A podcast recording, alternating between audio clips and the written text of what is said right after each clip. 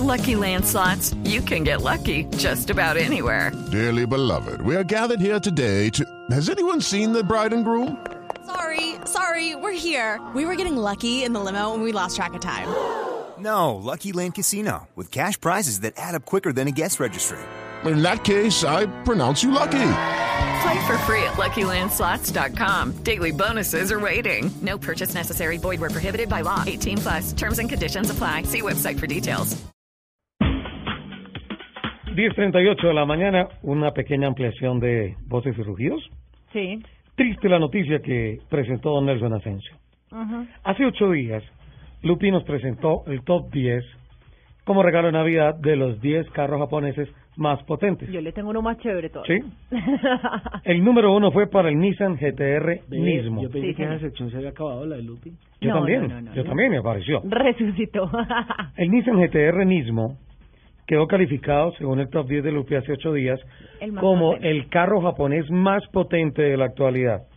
Triste que esta semana eh, um, Darren Cox, el director de mercadeo y división deportiva de Nissan, ha anunciado oficialmente que para las 24 horas de Le Mans solamente se quedan con los prototipos de la categoría prototipos Le Mans y en la categoría GT no van a salir los Nissan GTR.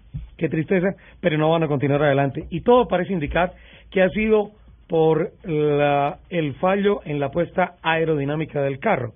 Todas las personas decían, "Ven, ese carro tan potente, ese carro tan rápido, carro verdaderamente rápido en línea recta, eh, tenía pocos elementos aerodinámicos, pocos alerones, y todo apuntaba a un desarrollo especial que hicieron los ingenieros que trabajaron en el famoso Delta Wing, en ese prototipo chiquitico que condujo Gaby Chávez en las 24 horas de Daytona, en las 12 horas de Sebring, y que tenía un efecto aerodinámico impresionante. Apostaron por tratar de desarrollar un efecto suelo sensacional para evitar tantos elementos aerodinámicos sobre el carro. Finalmente, en línea recta funciona muy bien ese rápido, ese carro es muy rápido por toda la potencia que tiene, pero lamentablemente en la frenada es muy inestable y en la velocidad en curva, que es fundamental para un carro de carreras, también era muy inestable. Por tanto, la gente de Nissan dijo, el GTR No va. mismo no va más. Ni por el Chiras. dijeron no va más, don Nelson. Bueno, dijeron ni por el Chiras.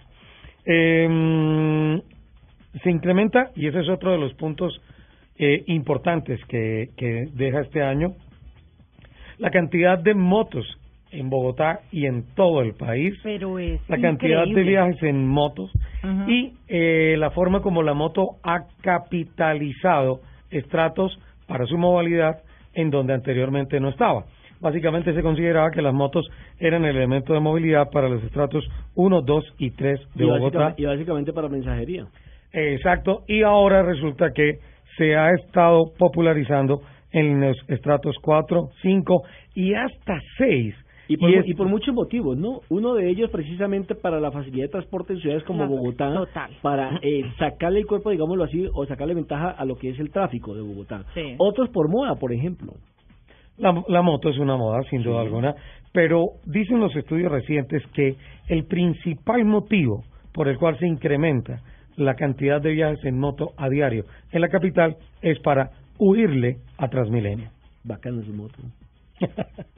para huirle a Transmilenio. Lo que me preocupa es eh, la reglamentación de pico y placa para las motos. Sí, Porque eh, ¿Va a haber esa pico y medida- placa? Esa medida, sin duda alguna, ¿Va todavía está, ahí, todavía está ahí sobre la mesa, recuérdelo. sí. Que se había lanzado el proyecto, están ahí esperando si sí o si no, pero, pero esa medida, sin duda alguna, va, va, va a incrementar la venta de motos. Claro, se multiplica por dos el parque inmediatamente.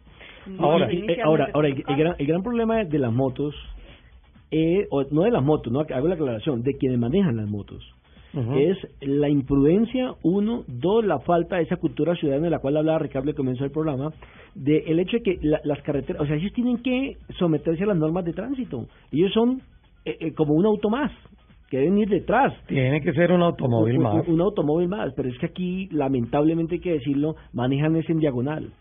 Mm. O sea, como si estuvieran toreando, Haciendo zigzag todas. eh, dañándole los pedos a los carros, pasándose por sitios eh, prohibidos, adelantando por la derecha, en fin, cualquier cantidad de imprudencias que está bien, es decir, eh, en el momento que hay un accidente, muchas veces, en la gran mayoría son los eh, eh, motociclistas los culpables, pero llevan del bulto todo el mundo, llevan del bulto Sí, del carro, llevan del bulto, eh, et- etcétera. Es decir, El peatón. El peatón. Eh, eso, eso yo creo que el, el gobierno tiene que entrar a controlarlo, porque se dejaron coger ventajas desde mi punto de vista. Sin duda alguna.